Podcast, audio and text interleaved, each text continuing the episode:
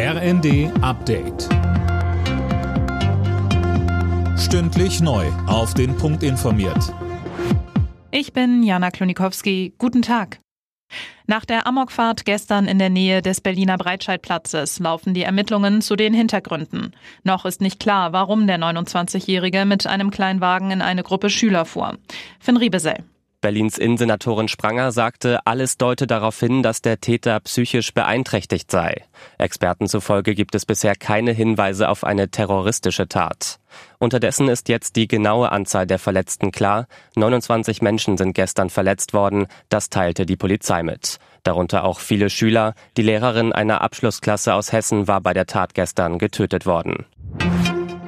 Die Ständige Impfkommission empfiehlt Menschen, die zu Risikogruppen gehören, eine Affenpockenimpfung.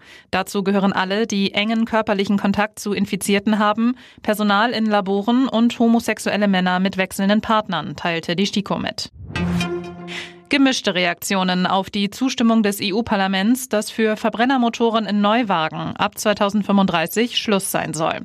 Alena Tribold fasst einige zusammen. Für die Präsidentin des Verbands der Automobilindustrie Müller kommt das Ganze zu früh. Es gebe keine ausreichende Ladeinfrastruktur für E-Autos. Der Chef der deutschen Umwelthilfe Resch sagt, ein richtiger Schritt, aber 2035 ist zu spät. Der ADAC bedauert, dass es mit der Entscheidung keine Perspektive für eine klimaneutrale Betankung von Verbrennern gibt.